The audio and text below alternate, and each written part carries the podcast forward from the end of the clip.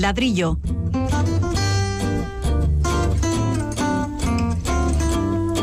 El programa divulgativo de Radio Vitoria dedicado a la arquitectura y el urbanismo.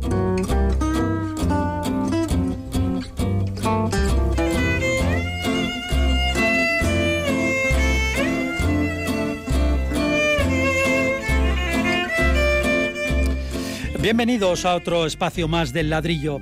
Hoy nos despedimos hasta el curso que viene. Allá por mediados de septiembre, ya saben, llega la programación veraniega. Muchas veces al citar el verano o las vacaciones pensamos en el avión, así que para estar a tono vamos a contar con un invitado que sabe mucho de aeropuertos, donde no es raro pasar más tiempo que volando.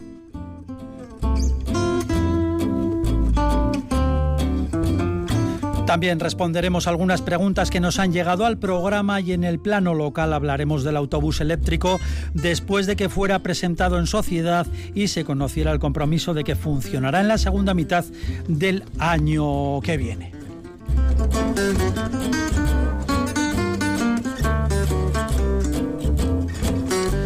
Delante de sus correspondientes micrófonos ya están los imprescindibles colaboradores fijos del ladrillo, los arquitectos y urbanistas. Pablo Carretón, bienvenido, buenas tardes. Hola a todos. Y también está Fernando Bajo, un saludo. Muy buenas. De la realización técnica se encarga Yurema García, les habla Paco Valderrama.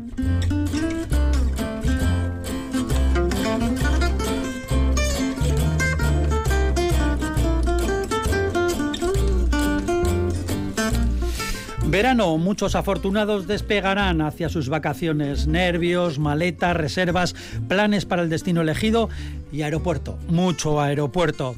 Hoy para despedir la temporada contamos con un invitado especial al que agradecemos estos minutos dada su abultada agenda que le lleva de un extremo a otro del planeta.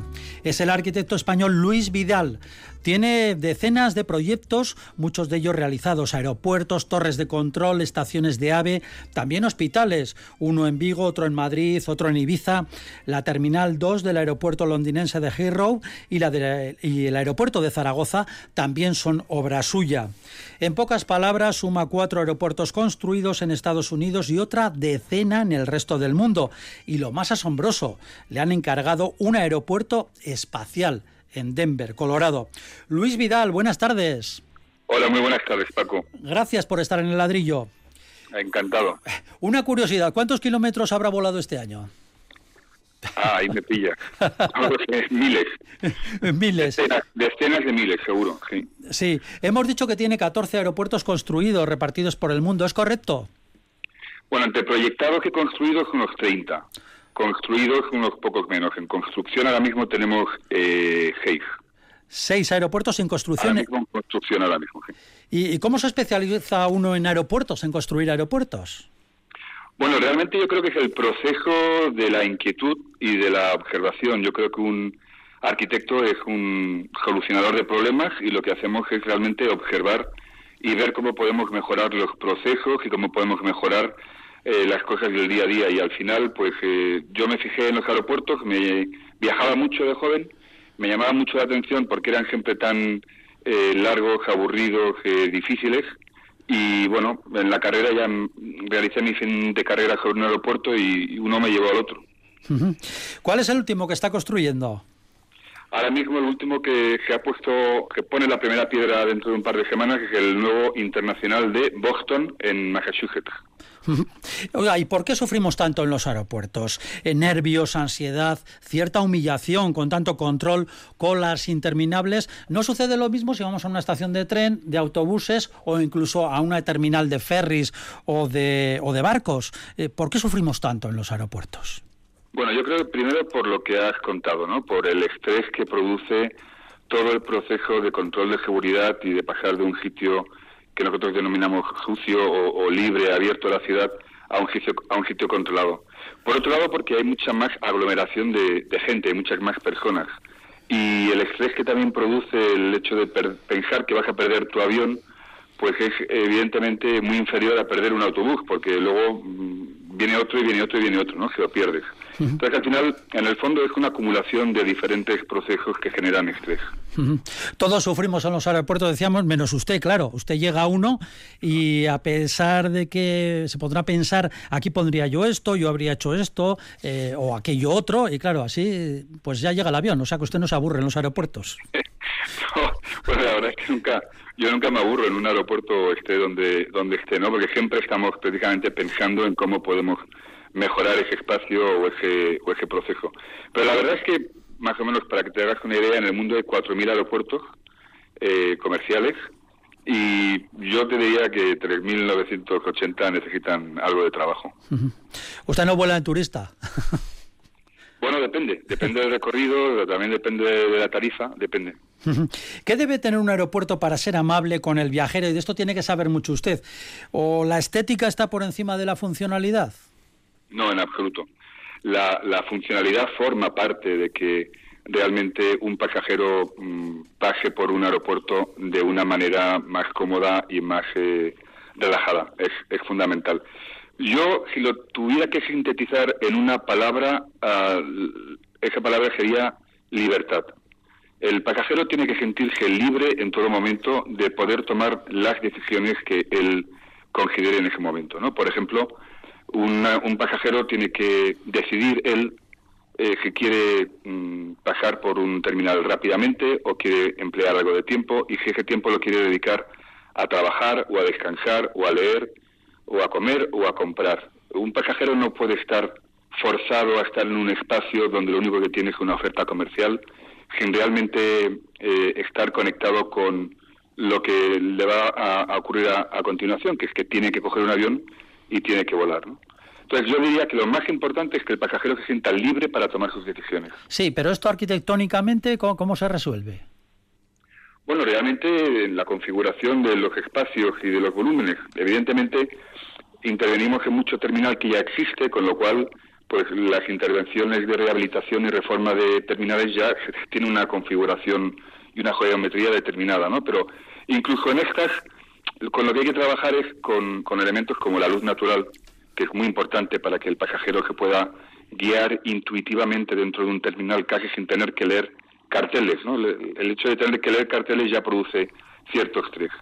El uso de la acústica, ¿no? Qué importante es que la acústica en ese espacio sea correcta y no esté uno oyendo las conversaciones de otros, que no haya mucha reverberación o mucho ruido.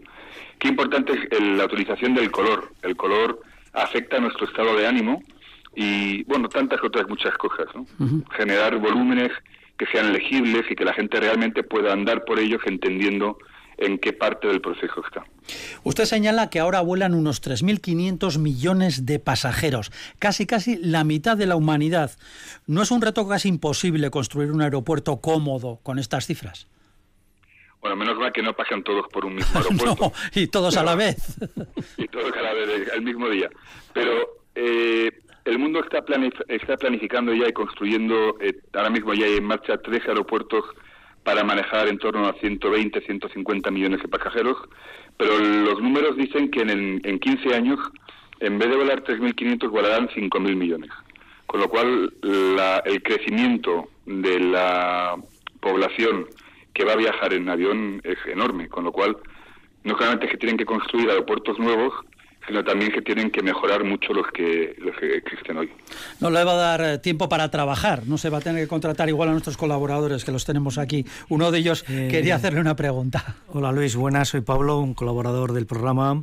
También, hola, hola eh, también hablas ya de los vuelos suborbitales, ¿no? Estos, estos puertos aeroespaciales que dan un salto cualitativo en cuanto a, al tiempo de recorrido, ¿no? Eh, eh, comentas en un artículo que en dos horas y media puedes estar en las antípodas, ¿no? Si estamos en España, podrías estar en, en, Nueva Zelanda en dos horas y media.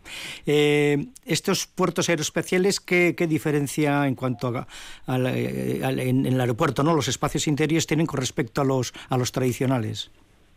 Bueno, realmente los primeros que se están diseñando son edificios mucho más pequeños, entre otras cosas porque las naves son mucho más pequeñas, que están diseñadas para seis, ocho pasajeros cada una de ellas, ¿no?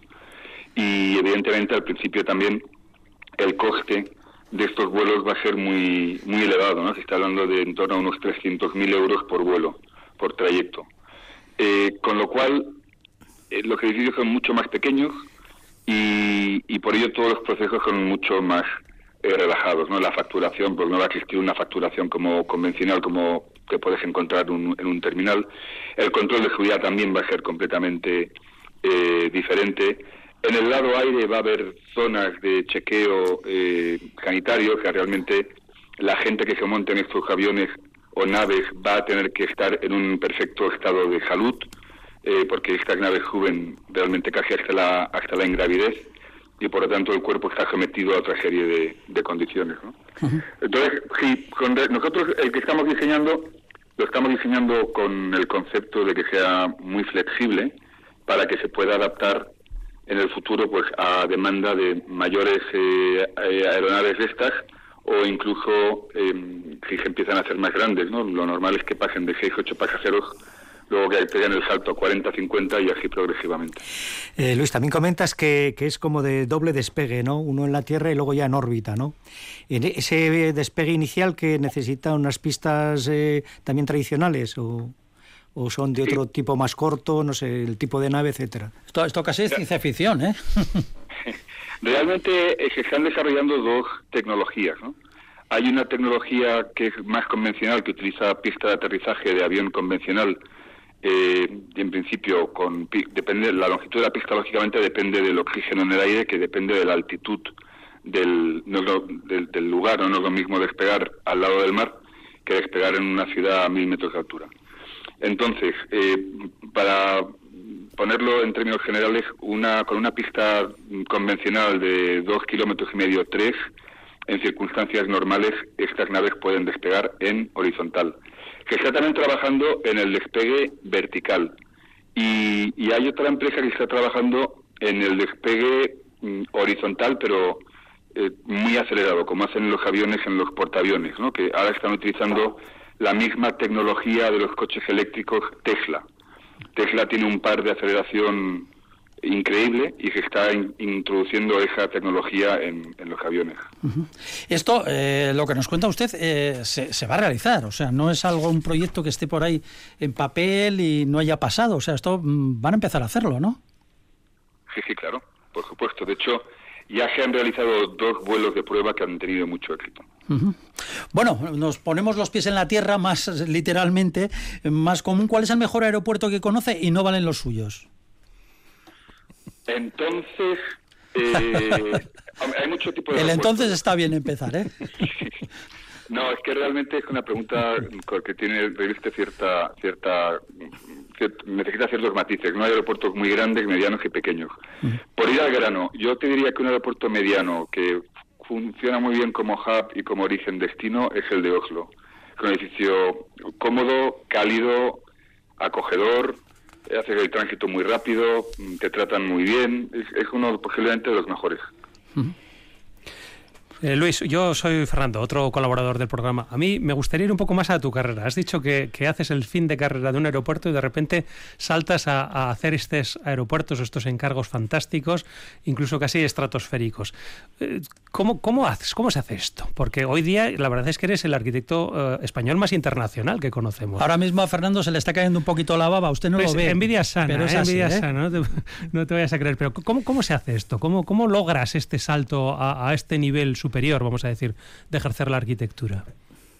Bueno, yo creo que realmente, y tú lo sabes porque tenemos una profesión muy, muy vocacional, y eso nos lleva pues a trabajar muchísimo, a trabajar muy duro, a rodearte de los mejores colaboradores. O sea, eh, yo he tenido la enorme suerte de ir montando, yo creo que uno de los mejores equipos que hay en el mundo con el paso de los años, ¿no? Eso y con un poco de suerte y, muchísimo, muchísimo trabajo, pues eh, al final poco a poco te van brindando las oportunidades y, las vas cogiendo. ¿no? ¿Y cómo nos ven los eh, equipos ya profesionales, eh, especialistas además en estas infraestructuras del resto del mundo? Bueno, ¿Notas algún recelo o no? ¿O cómo entras eh, de forma natural, vamos a decir, dentro de este mundo? No, o sea, realmente lo que ocurre es, como ocurre en, en cualquier profesión, ¿no? Realmente la competencia te vigila o te sigue, te, te, observa. Y hay casos en los que una colaboración tiene mucho sentido porque ambos aportamos un valor añadido para el cliente y hay circunstancias en las que competimos unos contra otros. ¿no? Realmente, bueno, y afortunadamente es un campo muy, muy abierto y es un campo donde hay bastante fair play. Por lo menos donde vamos nosotros nos encontramos eh, con cursos y colaboradores y clientes realmente muy honestos intelectualmente y muy, muy de frente. ¿no? Pues hablando sobre arquitectura, usted dijo esto. Me viene a la mente el consejo que me dio mi profesor en primero de carrera, que decía siempre, un estudiante de arquitectura tiene que haber dado la vuelta al mundo tres veces, se tiene que haber casado dos veces y tiene que haber estado en la cárcel una vez antes de empezar la arquitectura. Bueno, creo que, pocos, pocos cumplirán estas condiciones, ¿no? No le vamos a preguntar a usted porque no somos indiscretos, pero yo la vuelta al mundo no la había dado ninguna vez antes de empezar la arquitectura. sí, con esto quería decir que tenía que ser, tienen que ser personas, hombres, mujeres, con una experiencia vital importante, ¿no? ¿Quién era el profesor, por cierto? Eso hay que citar, ¿no? Esa cosa. Bueno, era, eh, se llamaba eh, Bruce, um, ahora no me acuerdo del, apellido. Eh, era, era, un profesor muy, muy mayor, eh, perdón, se llamaba Noel Keating. De la bruja, no, no el Keating. y, y, era un profesor que tenía mucha experiencia y que cuando revisaba, corregía los proyectos, lo primero que hacía era, eh, decía, bueno, a ver, ¿dónde está la puerta de entrada y dónde voy ahora mismo a, a descansar un poco, ¿no? A donde hay un asiento, un banco para poderme sentar. Eh, cosas, pues, eh, del estilo que habéis leído a Christopher Alexander, ¿no? Con una pattern language, pues eh, muy, muy, muy de, muy de Christopher Alexander, ¿no? Yo creo que en el fondo lo que viene a decir es una realidad que yo le he dicho, también repito muchas veces a, a, alumnos, ¿no? Y es que realmente la arquitectura no, no, no viaja, la arquitectura no se puede transportar la tienes que conocer viajando tú, porque la arquitectura es, eh, es espacio, pero también es luz, también es, ruido, también es eh, sabor, es olor, es temperatura, ¿no? Es, el contacto con la gente, es la vibración que tiene ese espacio en ese momento. Pero es muy difícil de, de capturar ni en fotografía, por supuesto, ni siquiera en vídeo. Pero realmente para, hacer, para ejercer la arquitectura hay que viajar mucho. Bueno, y tenemos que, tenemos que terminar ya. Eh, en Vitoria tenemos un aeropuerto con una pista de 3.500 metros. Es el cuarto de carga de España, pero en pasajeros no llega ni a los 150.000 al año. Bilbao se lleva a todos los pasajeros. La terminal de Vitoria es vieja y mínima. Se habla de mejorarla. ¿Alguna idea? Bueno, pues que me llamen y ah, bueno, venga, Pablo y yo y los tres lo hacemos juntos. vale, venga, toda, toda una idea. Bueno, sabemos que tiene un gran compromiso, tenemos que dejarle completamente libre dentro de un par de minutos, así que así lo hacemos. Luis Vidal, ha sido un placer charlar con ustedes, hablar de aeropuertos y aprender todo esto. Le vamos a dejar con Rosalía y con ese tema de tanto éxito que es el de en altura. Así que, bueno, pues esto ha sido todo. Que tenga buen verano y que vaya bien con los los aeropuertos. Muchísimas gracias. Por, cierto, por cierto, una, una pregunta súper rápida. ¿Cuál es el consejo que daría usted a todos los que vamos a viajar en aeropuertos estos, estos meses? Paciencia y, y por lo menos intentar disfrutar del, del, momento, ¿no? No hay nada peor que un, empezar un viaje con estrés y de mal humor, pues hay que pensar en positivo y todo lo contrario, o sea que realmente tomárselo con, con muchas ganas. Luis Vidal, muchísimas gracias. Gracias. Muchas gracias. De nada, vosotros. Un saludo. Una figura. Aprendí la sabrosura. Nunca he visto una joya tan pura. Esto es para que quede lo que yo hago dura. Con altura. Demasiadas noches de travesura. Con altura. Vivo rápido y no tengo cura. Con altura.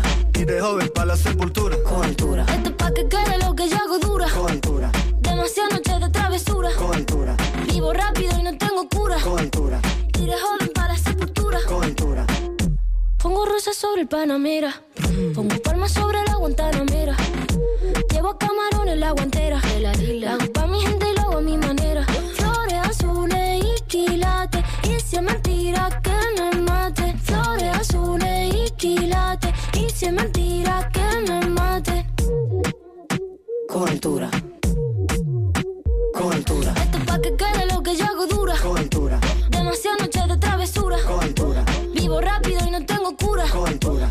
Tire joven para la sepultura. Con altura. Esto pa' que quede lo que yo hago dura. Con altura. demasiadas noches de travesura. Con altura. Vivo rápido y no tengo cura. Con altura. Y de joven para la sepultura. Con altura. Acá en la altura están fuertes los vientos. Uh. Ponte el cinturón y coge asiento. A tu jeva y al ave por dentro.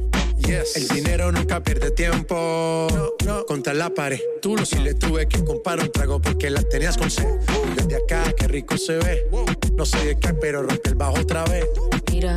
Flores azules y quilates. Rosalía. Se mentira que me maten. Flores azules y quilates. Y se mentira que me maten. Con altura.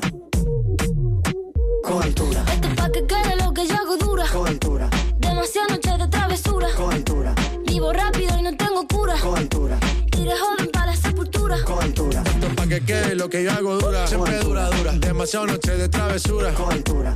Vivo rápido y no tengo cura. Con altura. Y de joven para la sepultura. Con altura. De Rosalía. Vamos, vamos, va- va- vamos a esperar. Pa' que quede. Va- Vamos a esperarnos pa' que no Pa' que vaya quede. Va- Vamos, vamos a esperarnos Pa' que quede. Tengo ese embuste, Vamos, vamos, vamos, va- va- vamos a Vamos a esperarnos Pa' que no quede.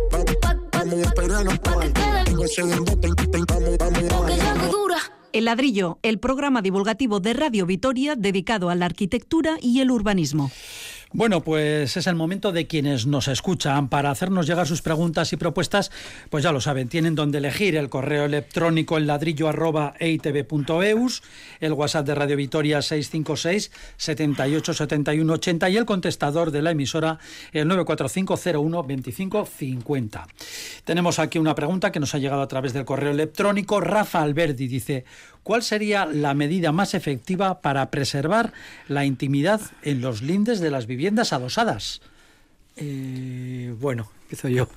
Don Pablo Carretón. Eh, Bueno, en, en principio es una paradoja, ¿no? Que, que compres, que vayas a vivir a una, a una vivienda adosada, buscando la intimidad, la tranquilidad de- del jardín, y, y notes que tienes los vecinos mucho más cerca que en una vivienda colectiva, ¿no? Entonces me parece una paradoja importante.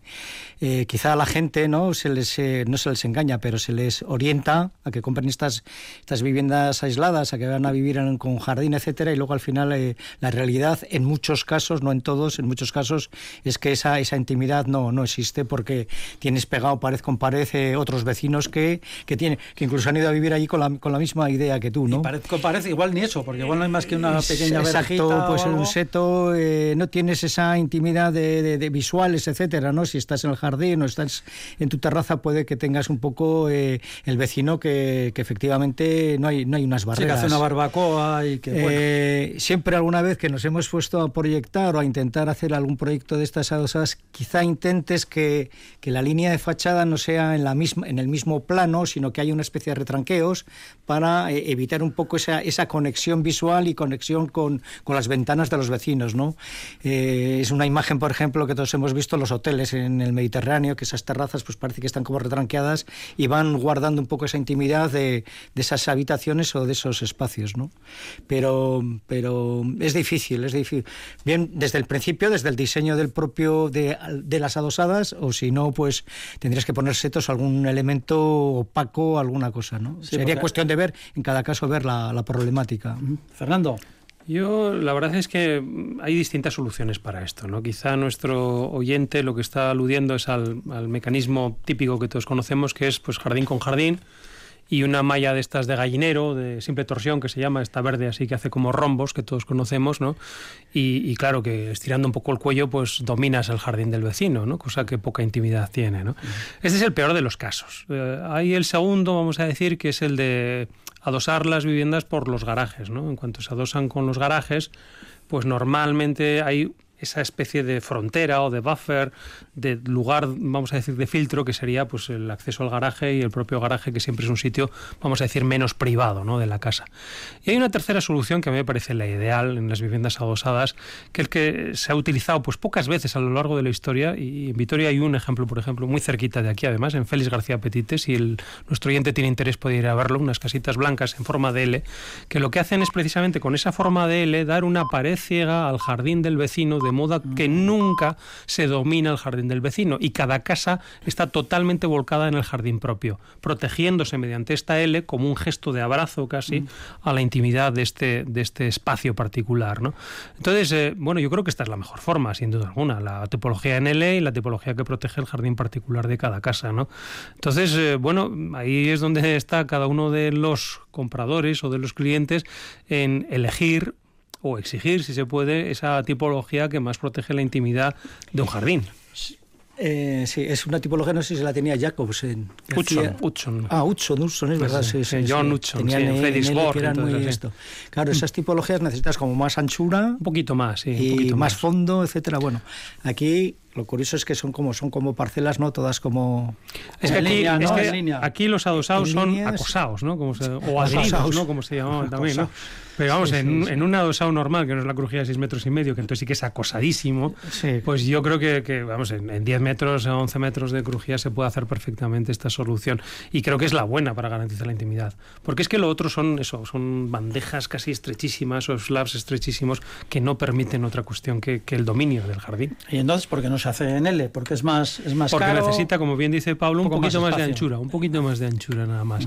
Pero claro, el nivel de intimidad es absoluto y lo otro de intimidad pues no tiene nada.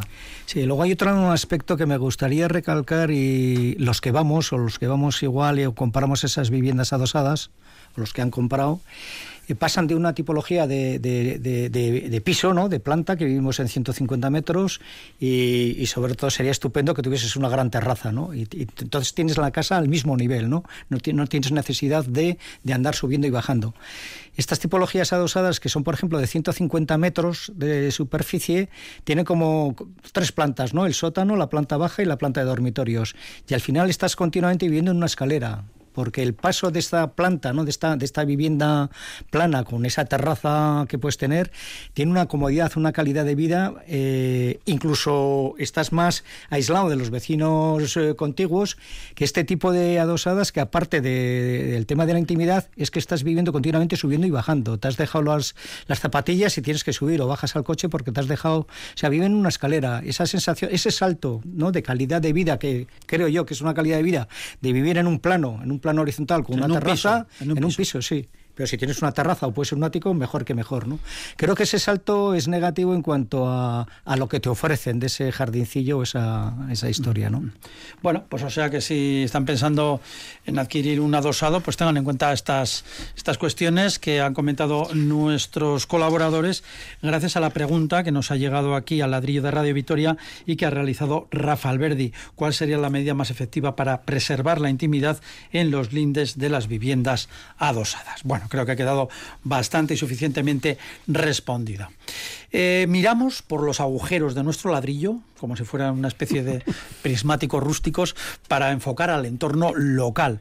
El autobús eléctrico que se va a implantar aquí en Vitoria, del que ya hemos hablado en su día cuando se conoció la noticia pues ampliamente, eh, ha sido expuesto en el centro de la ciudad hasta un par de días y ahora tenemos fechas concretas. Las obras en las calles empezarán tras las fiestas, tras las fiestas de la Virgen Blanca, y los autobuses eléctricos, que son 13 en total, siete de ellos tienen ni más ni menos que 18 metros, empezarán a funcionar, si todo va bien, pues como muy tarde a finales del año que viene. No es eh, un plazo muy largo, es prácticamente pues encima, un poco más de, de un año. Eh, sustituirán estos autobuses a la línea periférica en un recorrido de algo más de 10 kilómetros y tendrán 24 paradas.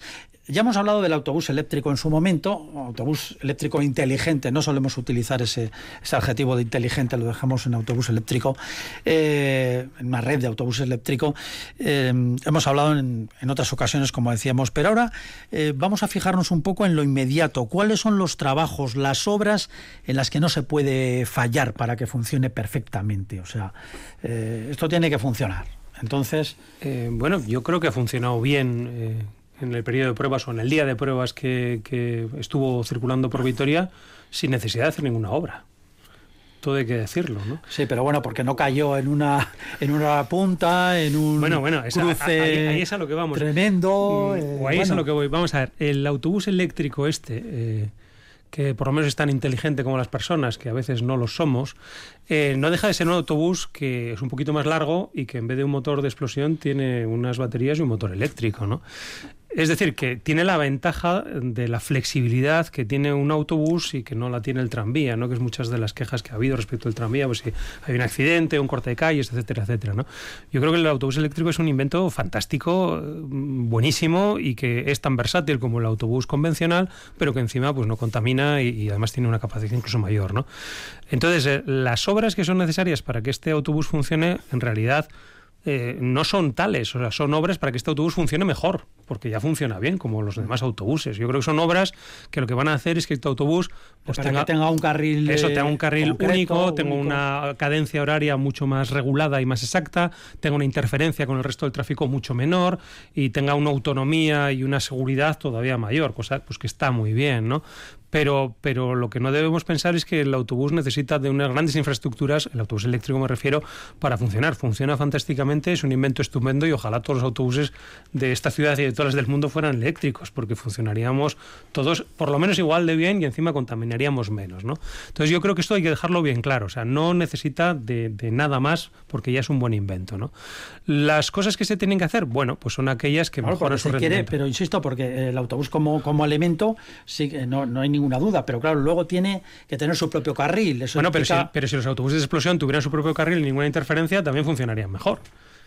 pero es el caso es el caso del eléctrico. Bueno, es el caso del eléctrico porque estamos aprovechando eso. Ya, y a eso es a lo que voy. Es decir, si aprovechamos, ya que viene el autobús eléctrico, para hacerle un camino específico, para que no haya interferencias, para todavía ponerlo en un pedestal mayor del que ya tiene por propia justicia, eh, quizá lo que debiéramos hacer es aprovechar, y lo que siempre decimos en este programa, no solo esas obras para dedicarlas al autobús, sino para dedicarlas a, de alguna manera, regenerar, conectar, interconectar, relacionar distintas zonas de Vitoria de una manera mucho más versátil con carril eléctrico, igual apoyado con carril de bicis o igual apoyado con otra serie de servicios o conexiones que sería muy interesante estudiar a modo ya del plan global de la ciudad de Vitoria, ¿no? Porque no hay que olvidar que la movilidad es un hecho muy importante, pero la movilidad está al servicio de las personas.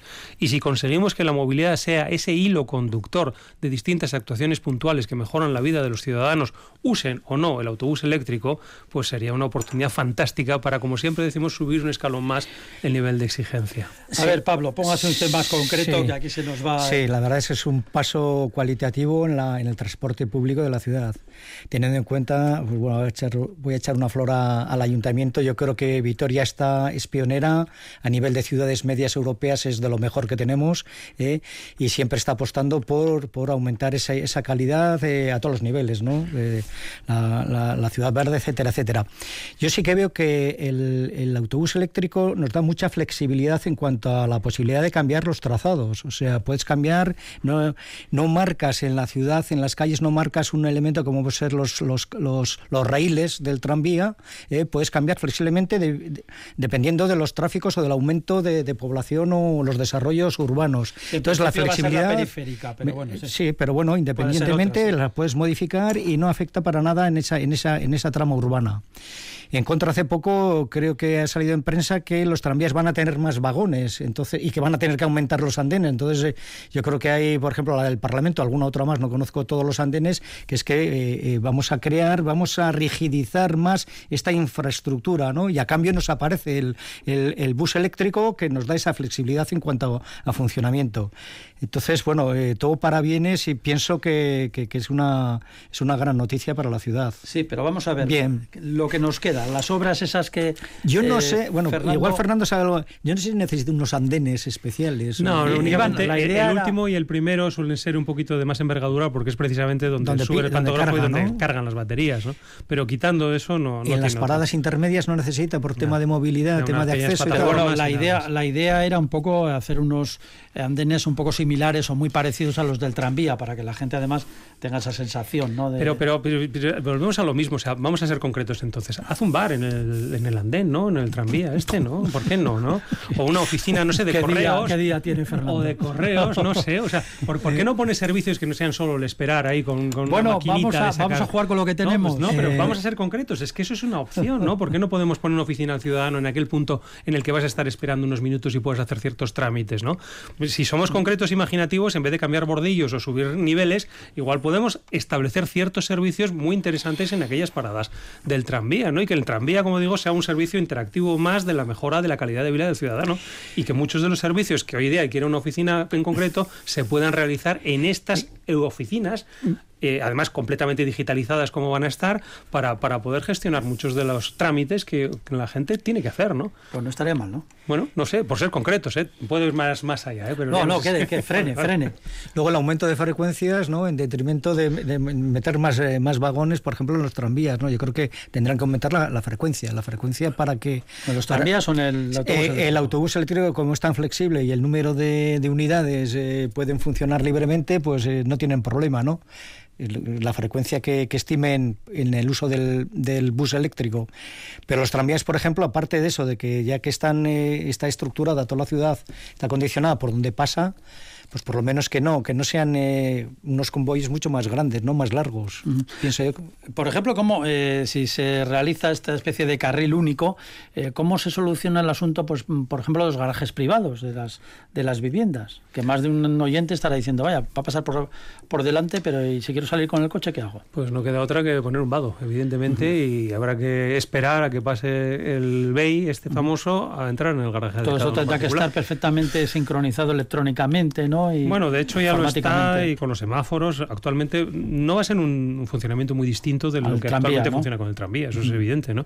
Entonces al final tiene una prioridad como transporte público que es y entonces pues los vehículos privados evidentemente tendrán que esperar a que este sistema funcione con prioridad absoluta, ¿no? Que es precisamente uno de los grandes eh, las grandes ventajas que tiene, ¿no? Como no tiene que esperar a nadie, realmente es el transporte más rápido y más eficaz, ¿no?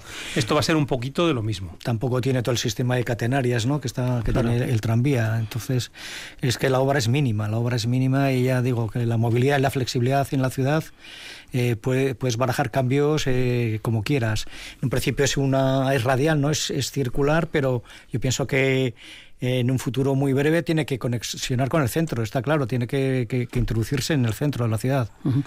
volviendo un poco a la concreción y bueno, que cada uno adivine lo que quiera, ya que va a existir este sistema de movilidad pionero en el mundo y todas estas cosas que son fantásticas, eh, quizá lo que habría que hacer, más que las obras del propio tranvía, yo lanzaría el guante, ¿no? Es decir, ¿por qué no los futuros equipamientos de esta ciudad emblemáticos, importantísimos y que van a tener un montón de público, no se ubican precisamente en los recorridos que este bus inteligente y eléctrico va a recorrer por la ciudad de Vitoria. Es decir, ¿por qué no este hilo conductor es el punto o por lo menos la línea en donde se deben situar todos aquellos equipamientos, futuros edificios con grandes aforos, para que precisamente este sistema de transporte sostenible y público sea el que garantice el acceso a estos lugares? ¿no? Bueno, es un sistema de concreción, porque estamos viendo que, estamos diseñando futuros equipamientos por donde en principio no va a pasar este sistema de transporte, ¿no? Quizá hay que pensar las cosas al revés, es decir, ya que tenemos un sistema de transporte, vamos a ver por dónde pasa y vamos a ver cuáles son los lugares de oportunidad donde establecer estos equipamientos. Sí, de acuerdo con Fernando. Se me ocurre que ver estratégicamente los centros cívicos que se han hecho todos los, en todos los barrios, los 11 o 12 centros cívicos que tenemos, y quizá haya un nexo de unión para la movilidad, además de, la, de los ciudadanos.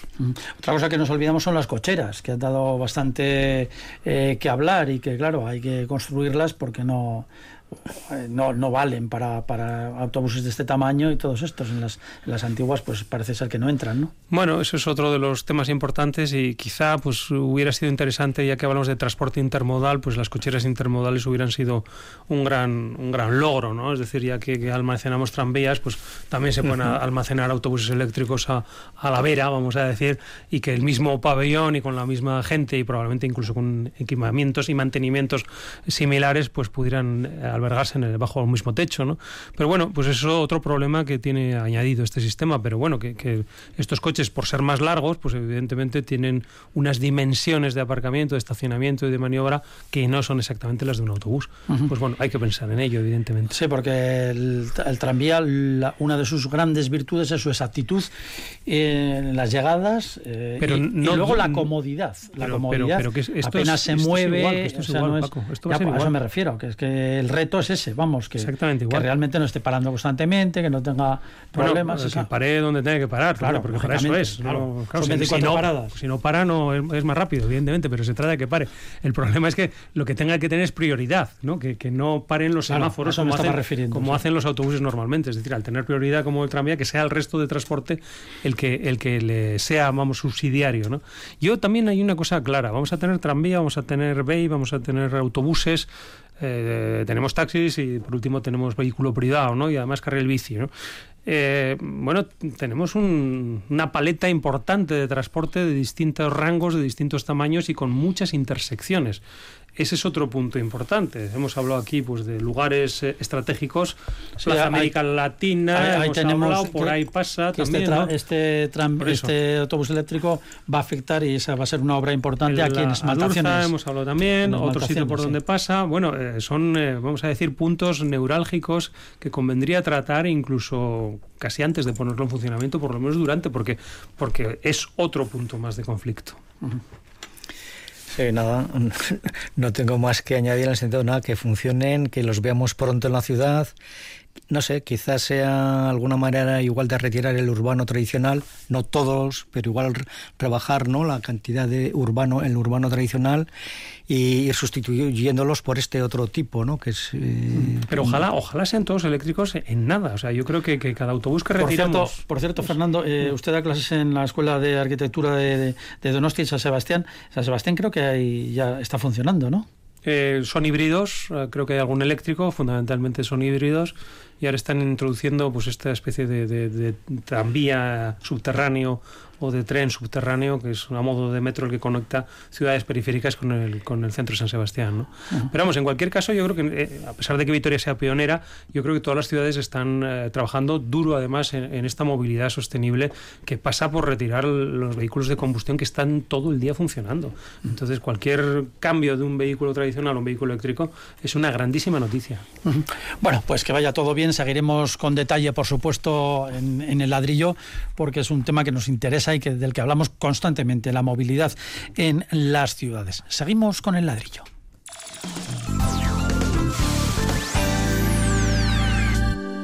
¿Encargado de la empresa? Yo. ¿De buscar clientes? Yo. ¿De llamar al fontanero? Yo. ¿De cambiar las bombillas?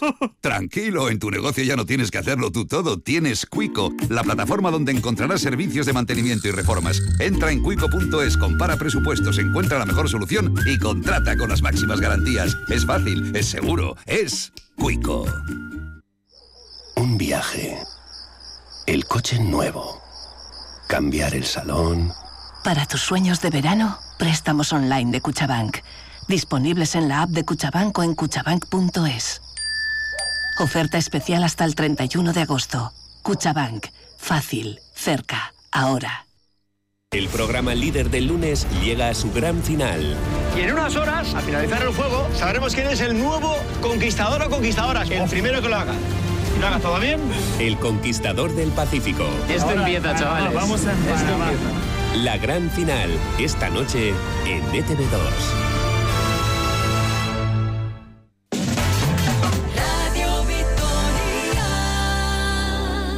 El ladrillo, el programa divulgativo de Radio Vitoria dedicado a la arquitectura y el urbanismo.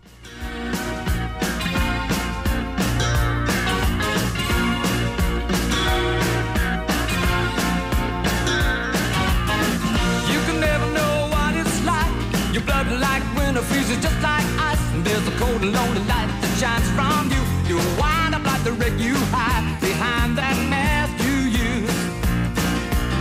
And did you think this fool could never win?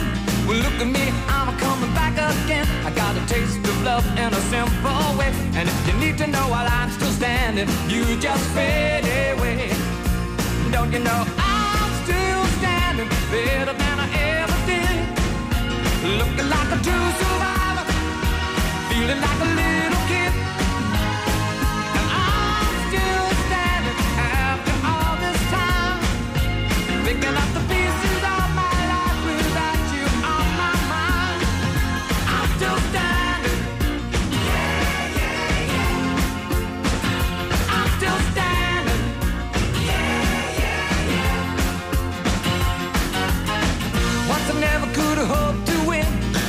Down the road leaving me again.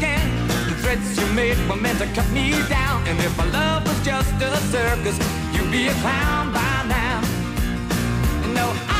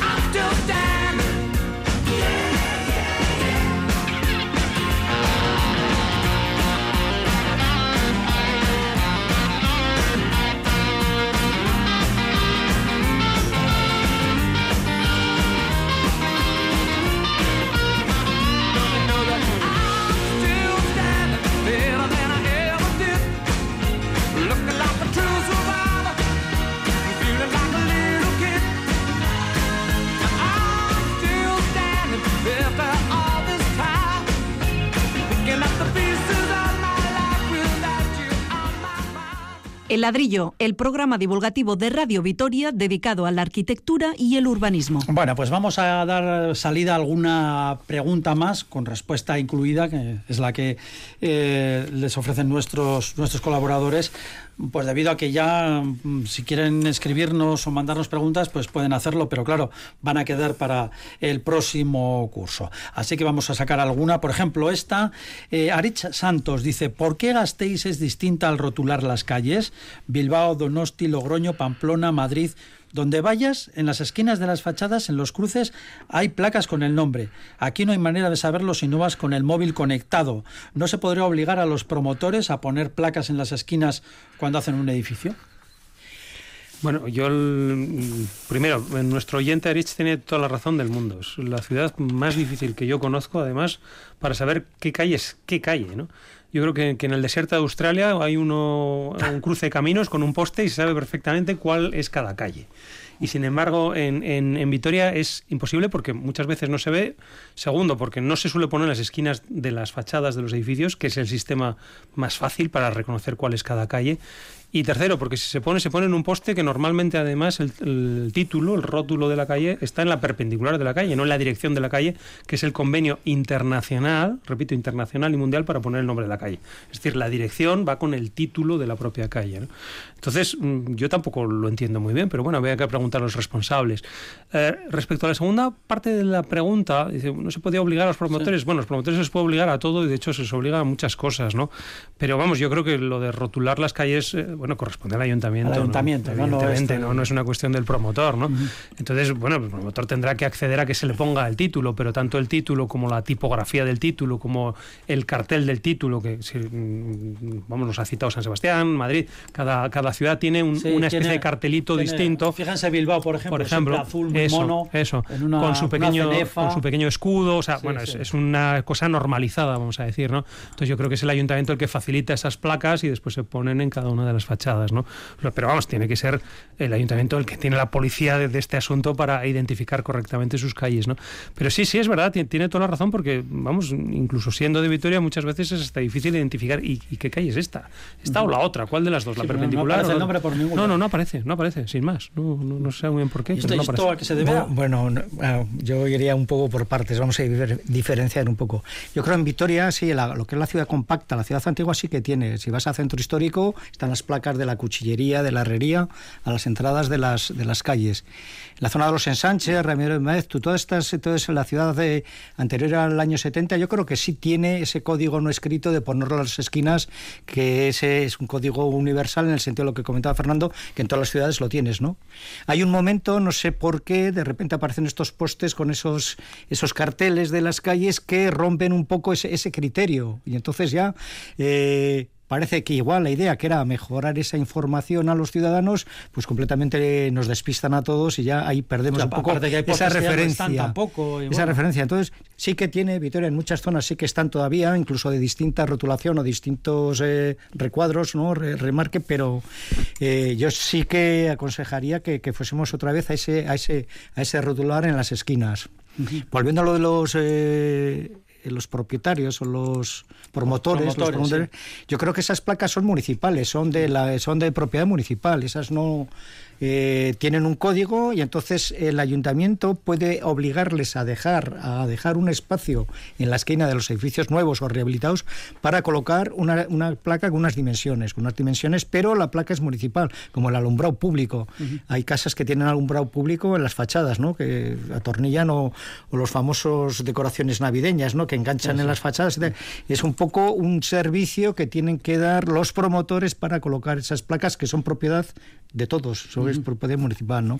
Entonces sí que tendrán que rectificar, yo creo, todas las, todas las señales de calles porque, porque es una es una O locura. sea, más a añadir pote- po- eh, postes y puedes quitarlos Exacto, mejor, ¿no? la hemos hablado muchas veces Menos- aquí en el menos programa. trastos en la ciudad. Eso, eso es la... Menos trastos en esto, ¿no? El, el programa, el ladrillo, el, programa divulgativo de Radio Vitoria, pues el eslogan va a ser ese, eh, porque lo hemos dicho muchas veces, menos trastos en la ciudad, ¿no? De todos modos, yo, si me permites extenderme un segundo al hilo de la pregunta que me parece muy interesante, hay una cuestión clara, ¿no? Todos estamos de acuerdo en que las placas deben estar en las esquinas de los edificios, que es la manera internacional, universal, vamos a decir, de conocer en, en dónde estamos, ¿no?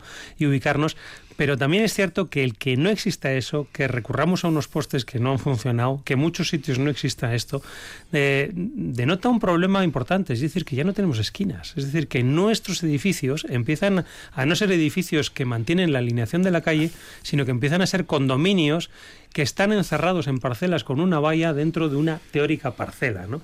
Y que al final lo que vemos eh, como límite de la calle es en realidad una valla con mayor o menor altura, con más o menos arbolitos detrás, pero no con edificios. Y por tanto la placa, o la falta de la placa en este caso, lo que está mm, señalando es que ya en los edificios no marcan las esquinas, cosa que es uno de los gravísimos problemas del urbanismo actual, que eh, el urbanismo ¿Está ya... pensando en los nuevos barrios? Estoy pensando en que el urbanismo cada vez es menos denso, en que cada vez los edificios ocupan menos las alineaciones de la calle, en que cada vez nos sentimos más inseguros porque vamos siempre acompañados no por un portal o no por un local, sino por una valla con unos arbolitos detrás y que ni siquiera tenemos el nombre de la calle que nos dice por dónde estamos caminando. ¿no?